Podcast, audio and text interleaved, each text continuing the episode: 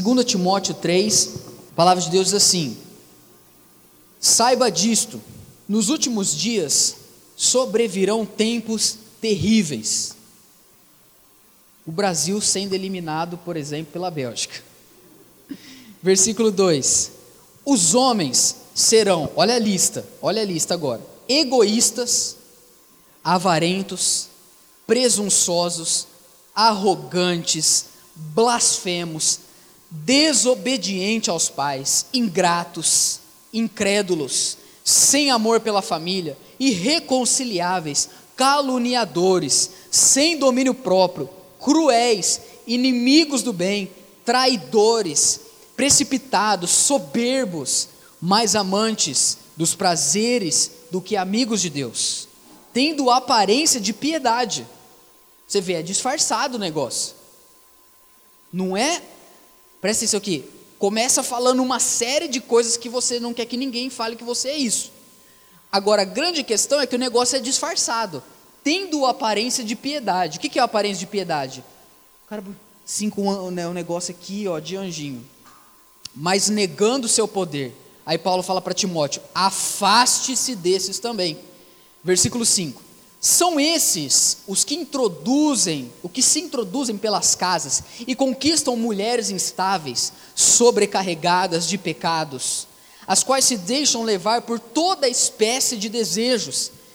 Olha o versículo 7. Elas estão sempre aprendendo, mas jamais chegam, mas jamais conseguem chegar ao conhecimento da verdade. Como Janes e Jambres se opuseram a Moisés, esses também resistem à verdade. A mente deles é depravada, são reprovados na fé. Não irão longe, diga assim: não irão longe. Porém, como no caso daqueles, a sua insensatez se tornará evidente a todos. Agora, o versículo 10 é o versículo que eu vou pregar, mas eu quero que você entenda ele dentro desse contexto. Mas você, tem seguido de perto o meu ensino, a minha conduta, o meu propósito, a minha fé, a minha paciência, o meu amor e a minha perseverança, as perseguições, os sofrimentos que enfrentei, coisas que me aconteceram em Antioquia, Icônio, Icônio e Listra. Quanta perseguição suportei, mas de todas essas coisas o Senhor me livrou. De fato, todos os que desejam viver piedosamente em Cristo Jesus serão perseguidos.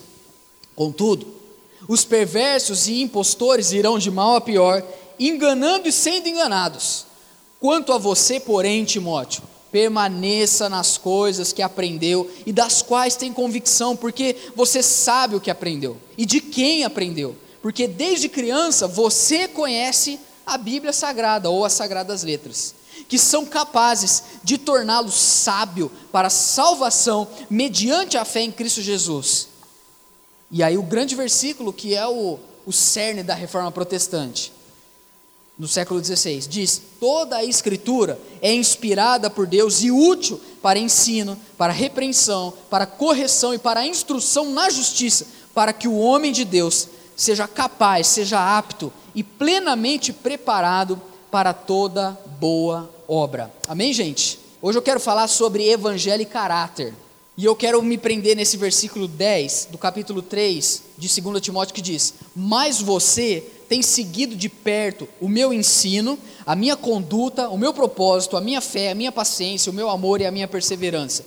O maior legado que você pode deixar para os seus filhos ou que você pode deixar para alguém, não é dinheiro, não são os seus bens, não, não são nem mesmo as suas conquistas. O maior legado que você pode deixar para alguém é o seu caráter. Sabe, o que as pessoas vão lembrar de você não é quanto dinheiro você ganhou, quantos imóveis você deixou na cidade, o quão talentoso você era. O que as pessoas vão lembrar de você era quem você era realmente, era o seu caráter. O que, que é o caráter? Nós poderíamos definir caráter de várias formas, mas a minha definição de hoje é a seguinte: caráter é você de perto. Caráter é você sem filtro. Caráter é aquela foto sua no Instagram sem nenhum efeito, sem nenhum visco, sem nenhuma hashtag, é você ali na íntegra. Caráter não é o que as pessoas acham de você. Caráter não é o que você quer demonstrar para as pessoas a respeito de você. Caráter não é o que é retratado nas suas redes sociais. Caráter não é nem o que você pensa que você é, mas caráter é o que você realmente é. Caráter é você de perto. A grande questão que nós precisamos entender é que o nosso caráter, ele está sendo construído. Você nasce, por assim dizer, zero quilômetro no seu caráter. E aí você vai tendo uma série de influências na sua vida.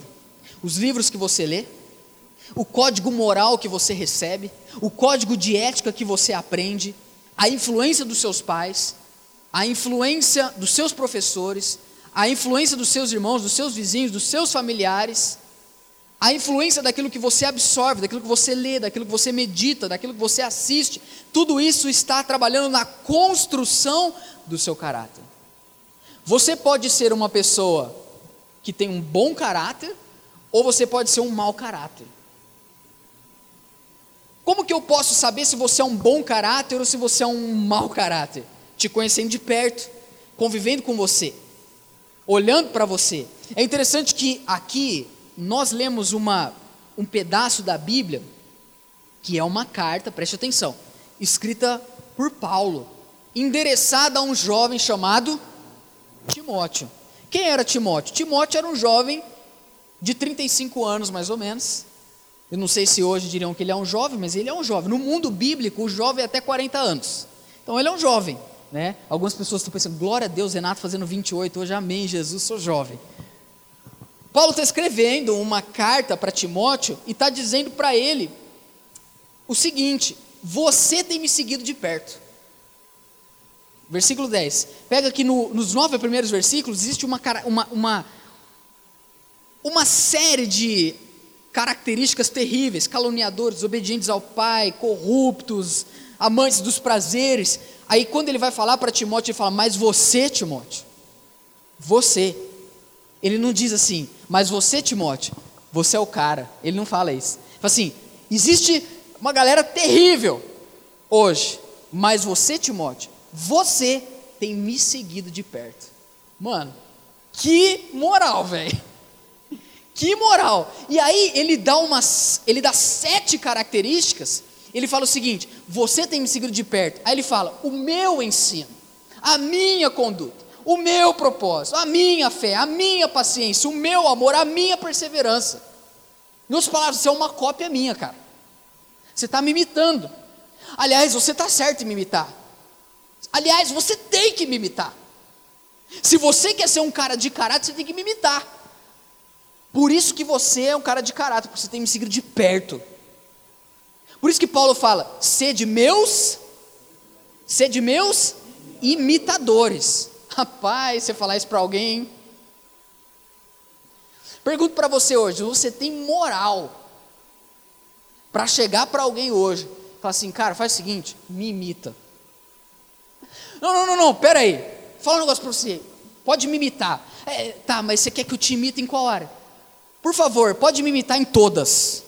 Pode imitar a minha conduta, pode imitar o meu ensino, pode imitar a minha fé, pode imitar meu amor, a minha perseverança. Cara, você já ouviu aquela frase assim, vem com o pai? Você já falou isso para alguém? Geralmente, quando a gente fala vem com o pai, é que existe um risco de vida ali. São frases que você ouve antes de morrer. Vem com o pai, eu sei o que eu estou fazendo, tá comigo, tá com Deus. Frases que você ouve antes de morrer. Agora, Paulo não está trabalhando nisso. Ele está falando assim: vem comigo, pode me imitar. Aliás, você tem que, você tem que me imitar, cara. Porque quem é você, para começar? Timóteo, você é um menino. Você tem 35 anos, cara. O que, você está achando que você é? Você é um Zé ainda, você tem que me imitar, velho. Ó, eu estou anos luz na tua frente. E ele fala, e você tem me seguido de perto. Será que a gente pode chegar para alguém e falar assim, me segue de perto? Porque, deixa eu falar algo para você. Hoje, tem pessoas que têm muitos seguidores no Instagram. Sim ou não? Tem milhões de pessoas. Milhões. tem seguidores. Não confunda esses seguidores com o que significa seguir alguém na Bíblia.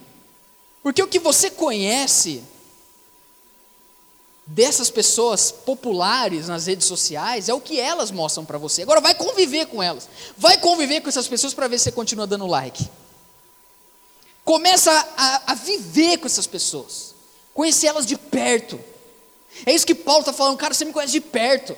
Você não é os caras que me conhecem de longe. Tem muita gente que me ouve pregar, Timóteo, mas você, você me conhece de perto. Cara,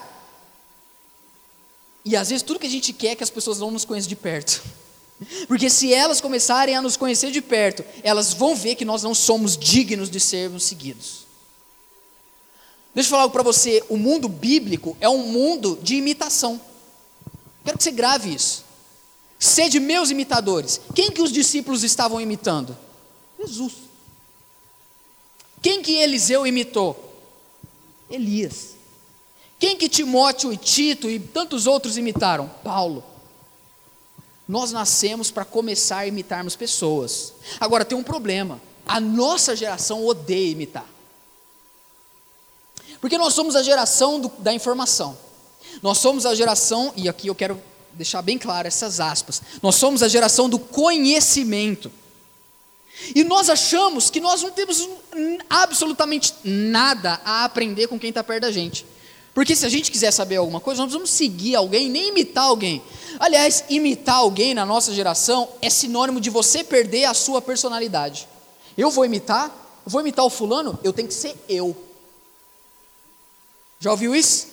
Eu tenho que ser eu, porque Deus me fez assim, do jeito que eu sou, então não tem que imitar ninguém. E quando Paulo fala, sede meus imitadores, deixa eu falar algo para você. você vai ter que imitar pessoas. Por muito tempo você vai ter que imitar pessoas. E não é pouco, não. Por muito tempo. Antes de você querer inovar, você precisa aprender a imitar. Antes de você querer inventar algo, você precisa aprender a imitar o que já foi inventado. Você não é nenhum tipo de gênio, de pessoa altamente diferenciada de todos os outros. Você tem que imitar pessoas. Se você não quer imitar pessoas, é porque você ainda não está preparado para ser imitado. Você só vai poder chegar um dia para alguém e falar assim: pode me imitar, quando você entende que você já imitou muitas pessoas. Demora para você querer inventar alguma coisa e inovar alguma coisa. E a nossa geração, ela tem dificuldade de lidar com pessoas mais velhas. Sim ou não? Porque na nossa cabeça a gente acha que velho não tem nada para ensinar para a gente. Porque nós já somos melhores. Existe um estudo sociológico que diz o seguinte: que a, o, o, pensamento majoritário dos jovens no mercado de trabalho, em relação àquelas pessoas que estão à frente deles e são mais velhas, a única diferença, preste atenção nisso, a única diferença entre eu, vinte e poucos anos na minha empresa, primeiro escalão da empresa, e o cara que está lá há 30 anos na empresa, tem 60 anos, a única diferença entre ele e eu é oportunidade. Porque se eu tiver oportunidade, eu entro no lugar dele e ainda faço melhor do que o que ele faz. É isso ou não é? Nós não queremos imitar ninguém. Nós não. Então, a nossa geração ela vive entre dois extremos. Nós não queremos nos sujeitar e obedecer aos mais velhos, e nós também não queremos imitá-los porque nós achamos que somos superiores. Eu estou falando algum absurdo aqui? Nós temos dificuldade em ouvir alguém falar, eu vou imitar esse cara, eu vou imitar essa pessoa, mas nós precisamos imitar pessoas, e isso faz parte da nossa construção de caráter. Será que você pode chegar para alguém hoje e falar assim, ó, fica perto de mim, pode olhar, começa a olhar agora como que eu estudo para uma prova. Vem aqui perto. Eu quero que você veja como que eu lido com a minha esposa. Será que eu posso? Você pode chegar para alguém e falar: oh, cara, eu quero que você fique um mês indo comigo no meu trabalho e você vai ver como que eu, como que eu me relaciono com o meu chefe. Que eu quero que você veja como que é um padrão de um bom funcionário. Será que você pode chegar para alguém e falar: oh, eu quero que você olhe para mim, que eu vou mostrar para você como que se cria filhos. Eu tenho criado os meus filhos assim. Será que você pode chegar para alguém e falar: oh, eu quero que você fique comigo de perto. Eu quero que você veja como que eu leio a Bíblia e como que eu oro. Eu quero que você fique perto de mim, principalmente de madrugada, ou quando não tem ninguém em casa, porque eu quero que você veja como que eu uso as minhas redes sociais. Porque caráter é você de perto. Caráter não é o que as pessoas acham que você é. Caráter é o que você é. Gente, Paulo está dizendo: você tem me seguido de perto. A minha conduta, o meu amor, a minha fé, a minha perseverança, o meu ensino. Nós precisamos ter o caráter transformado por Jesus. Quantos querem ser transformados por Jesus? Desesperadamente. Mas sabe qual que é o problema? No Brasil, nós valorizamos mais talento do que caráter. Aliás, eu não sei se é só no Brasil, eu estou falando no Brasil porque eu moro aqui, né? Mas no Brasil, vem um cara aqui pregar, o cara destrói. Nossa, o cara só faltou abrir o teto. Mano, que cara, que cara top. Aí o teu pastor que prega toda semana para você, não é tão talentoso igual aquele pregador, mas seu pastor tem caráter. Mas você valoriza o que é talentoso e não o que tem caráter. As empresas não estão preocupadas quais funcionários têm caráter, elas querem ta pessoas talentosas.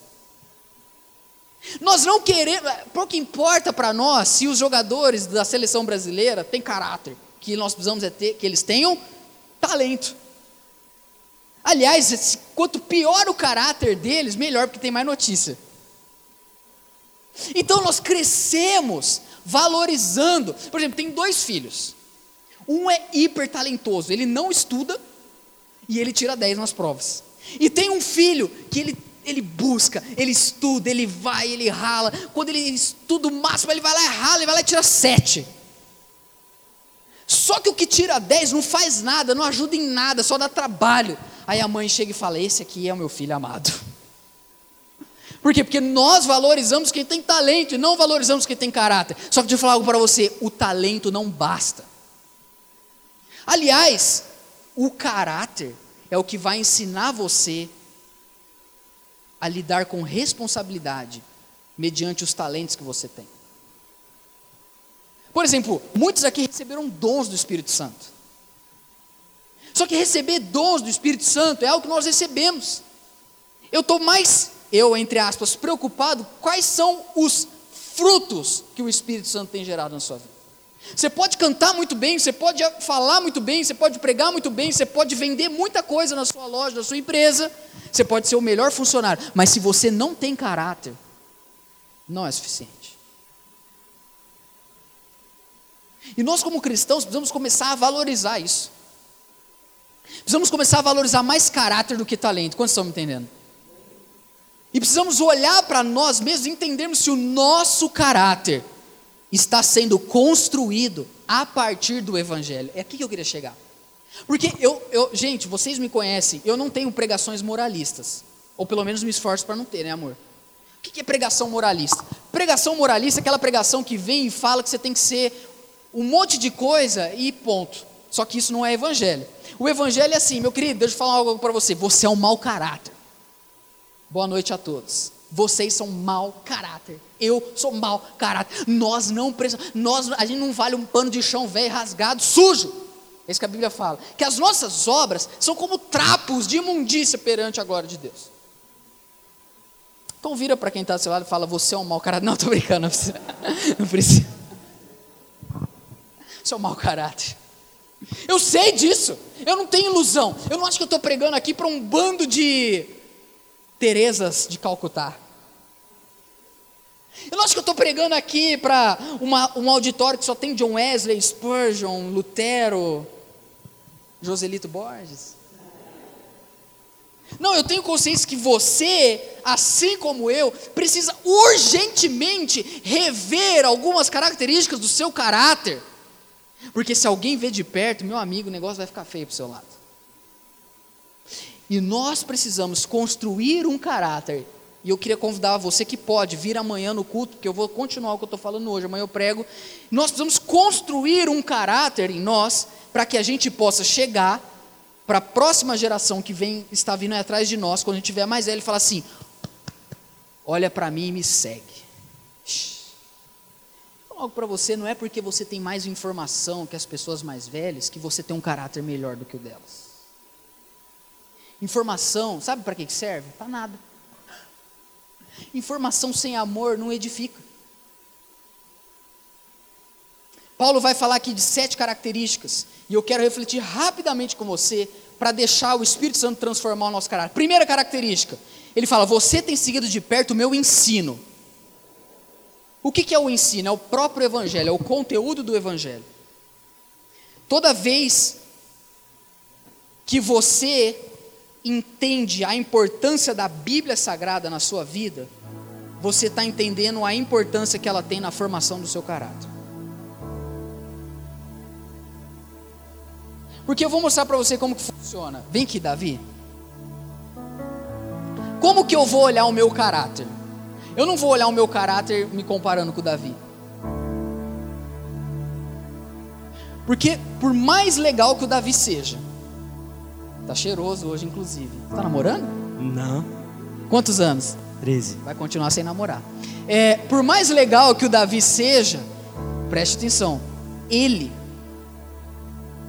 não é o espelho máximo que eu tenho que inspirar a minha vida. Preste atenção. O Davi não é o crivo perfeito para eu olhar e me comparar. Por mais legal que o Davi seja, existe uma outra maneira de eu olhar para algum lugar e falar: eu preciso ser transformado à luz disso. E isso é a palavra de Deus. Obrigado, Davi. Daiane, empresta aqui sua Bíblia, que eu não trouxe a minha.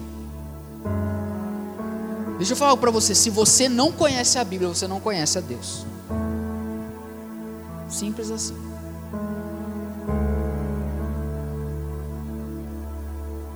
Se você não conhece a Bíblia, você não conhece o Deus que te criou, você conhece o Deus que você criou. Deus está revelado aqui. Paulo está dizendo para Timóteo: você tem seguido de perto o meu ensino. O que, que você vai deixar para os seus filhos? O que você vai deixar para os seus filhos não são as sabedorias terrenas que têm sim a sua importância, mas o que você vai deixar para o seu filho é uma vida baseada na palavra de Deus. Sabe, o livro que você vai ler e vai falar assim: Eu estou tudo errado. É esse aqui, ó. O livro que você vai ler e você vai olhar e você vai se sentir mal. Usando a própria linguagem do apóstolo Paulo, você vai se sentir triste. Mas é uma tristeza que produz salvação e transformação. Paulo fala isso. Cara, você precisa conhecer a Bíblia. Porque a Bíblia é o padrão para moldar o seu caráter. As pessoas não conhecem a Bíblia na nossa geração. As pessoas não conhecem os Salmos, as pessoas não conhecem o Novo Testamento, as pessoas não conhecem o Antigo Testamento. Por isso que você é igual o cara que trabalha com você, porque ele também não conhece a Bíblia. A única diferença que tem entre você e ele é que você vem na igreja. Só que você é pior, porque você vem no lugar que ensina a Bíblia e não cumpre o que é falado. Agora, o que, que essa Bíblia ensina? Essa Bíblia ensina lá em Tito, uma carta que o apóstolo Paulo também escreveu, que a graça de Deus nos capacita e nos ensina a renunciar às paixões mundanas. A graça de Deus nos capacita e nos ensina a ter um caráter transformado. Eu não estou dando uma palestra para que você saia hoje daqui com um caráter melhor. Eu estou pregando para você que o seu caráter está em construção, mas ele precisa ser edificado na palavra de Deus, que diz que a graça e o poder de Deus que vai transformar você por completo. Quantos querem ser transformados por essa graça? O apóstolo Paulo diz o seguinte: você tem seguido de perto a minha conduta. O ensino, ele é algo teórico, a conduta são as nossas atitudes. Gente, como que você reage às situações que aparecem a você? Você pode conhecer a Bíblia, e agora tem uma notícia um pouco complicada.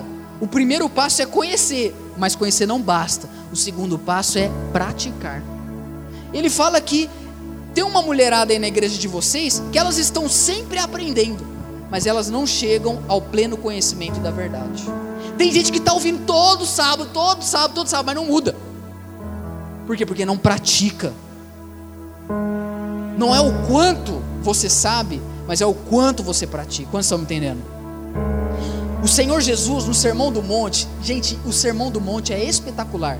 Hoje até indiquei um livro para o Lucas comprar, que é o Sermão do Monte, comentários no Sermão do Monte do Martin Lloyd Jones. O Sermão do Monte é o, o caráter cristão está ali. Se você quiser entender bem específico, Mateus capítulo 5, 6 e 7. O caráter cristão está cravado naqueles três capítulos. Agora, quando Jesus termina a pregação dele, sabe o que, ele fala? Ó, o negócio é o seguinte. O negócio é o seguinte: tudo que vocês ouviram aqui é um alicerce na vida de vocês. Eu vou ler, ele diz o seguinte: portanto, quem ouve essas minhas palavras, e ele falou muita coisa, quem ouve essas minhas palavras e as pratica, talvez você já leu várias vezes Mateus 7 nunca pegou isso. Quem ouve essas palavras e as pratica é como um homem sábio que construiu a sua casa, o seu caráter sobre a rocha. Caiu a chuva, transbordou os rios, sopraram os ventos contra aquela casa e ela não caiu, porque os seus alicerces estavam na rocha. Só que ele diz: aquele que ouve e as pratica, conduta é o que você faz. O apóstolo Paulo não era um cara só de palavra, ele mostrava na vida dele que o que ele pregava era o que ele vivia, e por isso que ele podia é, falar para Timóteo: me segue, porque você vê as minhas atitudes. Terceira coisa que ele diz para Timóteo: você tem seguido o meu propósito. Propósito, eu gostaria de usar a palavra intenção. Diga intenção. O propósito é o porquê. O propósito da sua vida é o porquê. Por que você trabalha? Propósito. Ah, eu trabalho para me sustentar. Tá errado. Quem te sustenta é Deus. Você trabalha para glorificar Ele. Quando estão me entendendo?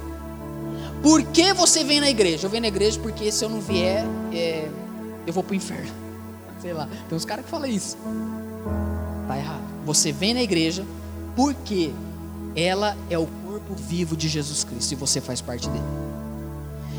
O propósito é o porquê. Por que, que você namora? Ah, eu namoro porque aquela menina é muito gata. Tá errado. Tá errado.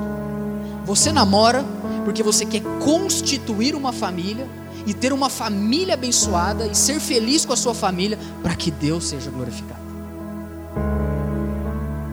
Por que, que você está fazendo uma pós-graduação? Porque eu quero ganhar muito dinheiro. Está errado.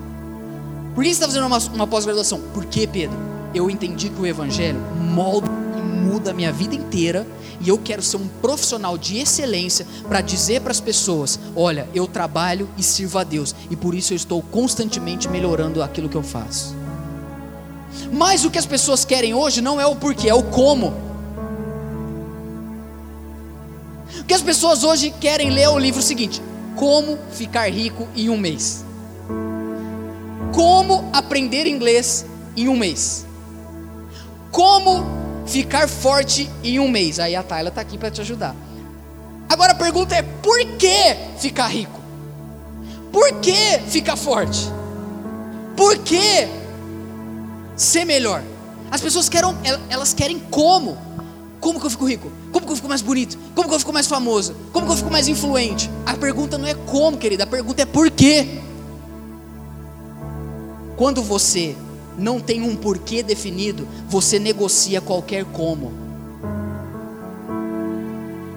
Deu para entender? Quando você não tem um porquê bem definido, qualquer como serve. Ah, eu fico rico roubando, então beleza. Por quê? Porque eu não tenho um porquê. Eu só quero saber como. Paulo está dizendo: Você conhece o meu propósito. Ô, Timóteo, deixa eu falar algo para você. Você sabe que eu sou desse jeito. Você sabe que eu planto igreja. Você sabe porque eu discipulo. Sabe por que, que eu faço essas coisas? Porque eu amo Jesus Cristo de Nazaré. Seu propósito de vida? Qual é a intenção do seu coração? O que move você? Quais são os seus porquês? Os seus porquês são mais importantes do que os comos. Quarta coisa que o apóstolo Paulo diz, ele diz o seguinte: você tem seguido de perto a minha fé. O que, que é fé? Fé é crer em Jesus Cristo. Gente, tem pessoas na igreja que torcem para que o cristianismo esteja certo. A pessoa vem, ela tomara que isso aqui seja a religião certa. Então ela torce. Não, se Deus, sabe, é, e, e eu quero falar para você que torcer não é o suficiente. Posso dar um exemplo para você? Ontem. Quem torceu ontem? Não deu. Tor gente que torce. Não, se Deus quiser, se Deus quiser, esse ano eu vou passar.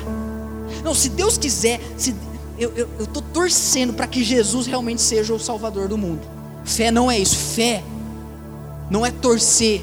Fé é ter convicção. Fé é relacionamento. Gente, será que você pode dizer para alguém: olha a minha fé, veja como eu falo de Jesus Cristo? Veja como eu amo Jesus. Veja como eu creio em Jesus. O mundo está desabando, a Bélgica sendo campeã, mas eu creio que Jesus é soberano. A minha empresa aqui está quebrando, as coisas estão quebrando. Já fechou não sei quantas. A minha profissão não é promissora. Minha profissão não tem futuro. A minha família não sei o que vai ser. Mas eu tenho fé em Jesus Cristo. Fé.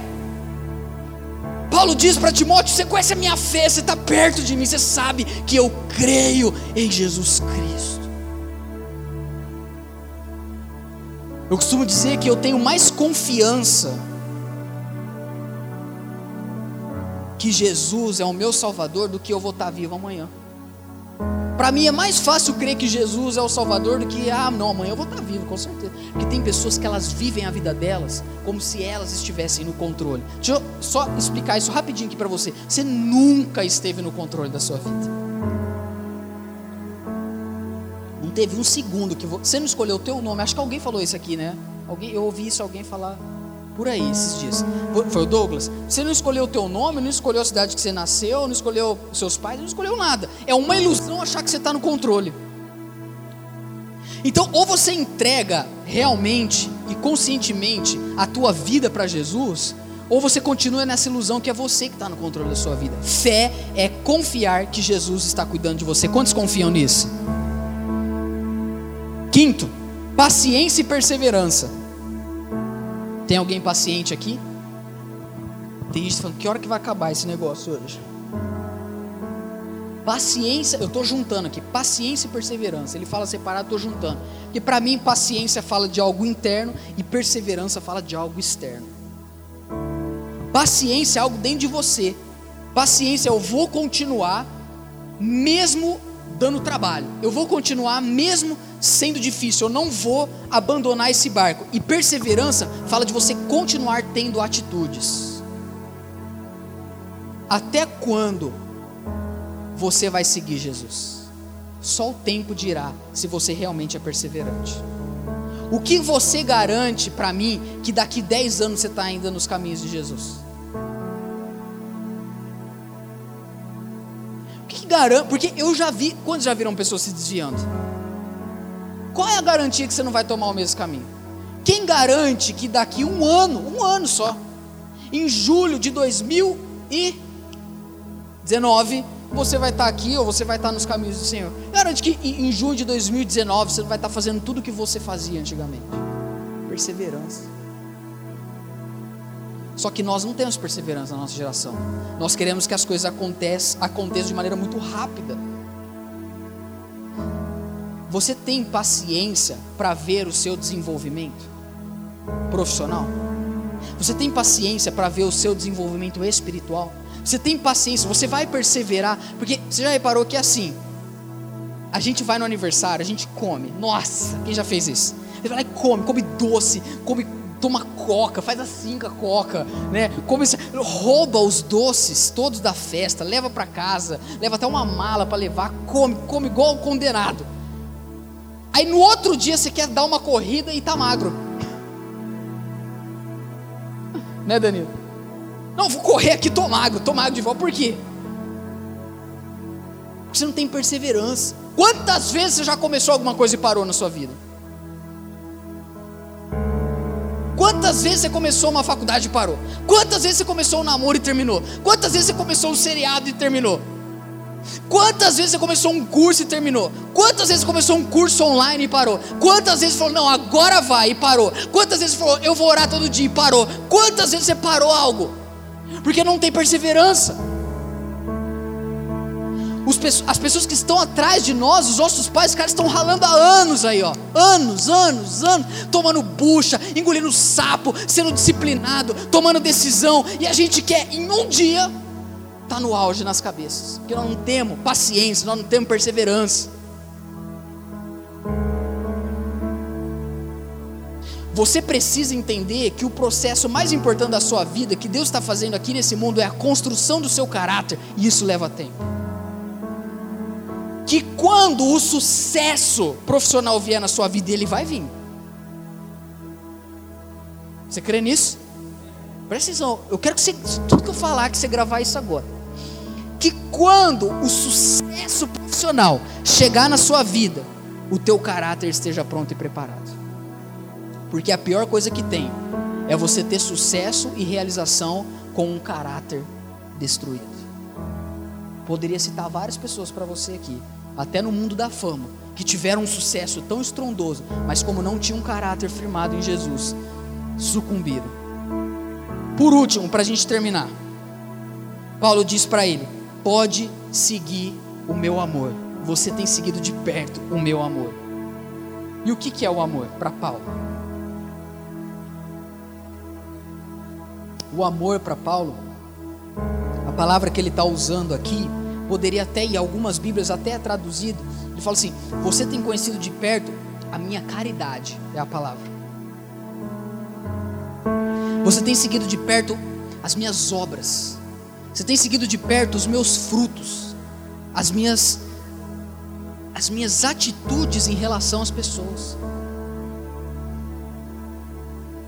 A maior prova de que você é uma pessoa de caráter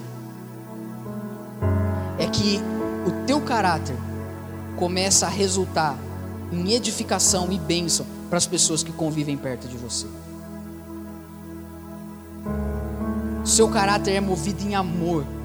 O Evangelho ressignifica as nossas intenções e a gente para de pensar em dinheiro, em poder, a gente para de pensar em bens, em coisas só para nós e ele muda a nossa mente porque nós entendemos que Jesus se dedicou para nós. O Evangelho vem, transforma o nosso caráter, tira o nosso caráter de algo egoísta, egocêntrico, individualista e nos move a começar abençoar e servir pessoas.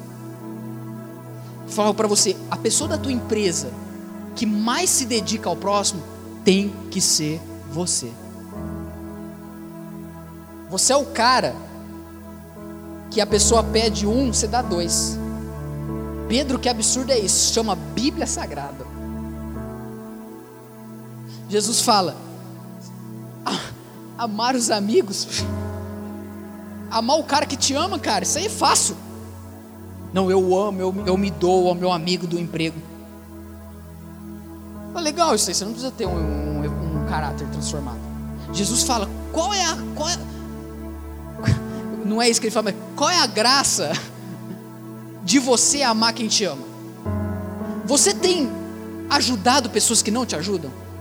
Você tem investido em pessoas que não pensam em você? Pedro, isso é muito duro, você nem vive isso. Também estou sendo transformado. Como diz meu pai, conheço eu, conheço as minhas limitações, mas não vou me entregar a elas. Eu vou deixar o Evangelho transformar, transformar o meu caráter. Eu vou viver pelas pessoas. Eu vou investir nas pessoas. Não estou falando só investir dinheiro, investir tempo vou servir, eu vou abraçar, eu vou ajudar quem precisa. Eu vou chegar onde eu trabalho e olhar quem precisa de mim. A pessoa te magoou. Tá vendo? Porque as pessoas são assim, tá vendo? Por isso que eu não ajudo os outros. Uma vez eu estava, termino dizendo isso, uma vez eu estava com, com um colega nosso, a gente estava acho que em Curitiba. Cara, e eu, e eu aquele dia eu fiquei, confesso assim, que constrangido pela atitude do nosso colega glória a Deus, está entrando num processo de conversão agora lá em Rio Claro. Tá muito feliz por isso. E a gente chegou lá num restaurante e veio um cara pedindo dinheiro para comida, né? Ele foi lá, acho que ele deu, sei lá, 40 reais pro cara. Eu não lembro o valor, mas era um valor que eu falei assim, santo. Foi lá, deu, sei lá, o cara, pô, tô com fome, tô com a minha família aqui. Ele foi lá e deu 30 conto pro cara. Eu não lembro, não lembro. Eu olhei e falei assim, Jesus. Aí o que aconteceu? Passou um, um pouco assim, a hora que ele viu o cara, ele ficou olhando o cara de longe, porque o cara falou que ia lá e comprar comida, né? O cara sumiu. Não comprou comida, foi embora, levou o dinheiro. Aí esse cara falou assim: tá vendo? Por isso que eu não ajudo as pessoas. Eu fiquei quieto, porque eu nem dei 20 reais pro cara. Vou falar o quê? E, mas depois fiquei pensando, falei, cara, a gente não pode usar experiências ruins como argumento para pararmos de ajudar as pessoas. Aliás, se você serve e ajuda pessoas para receber uma gratidão, então Deus não precisa te abençoar, porque você já recebeu o que você queria. É Jesus fala. Quando você recebe algo que a pessoa te deu, você já tem a sua recompensa. Agora, quando você faz algo em secreto, Deus vai te recompensar. O teu caráter precisa ser completamente transformado a ponto de abençoar as pessoas que estão perto de você. Fique em pé no seu lugar.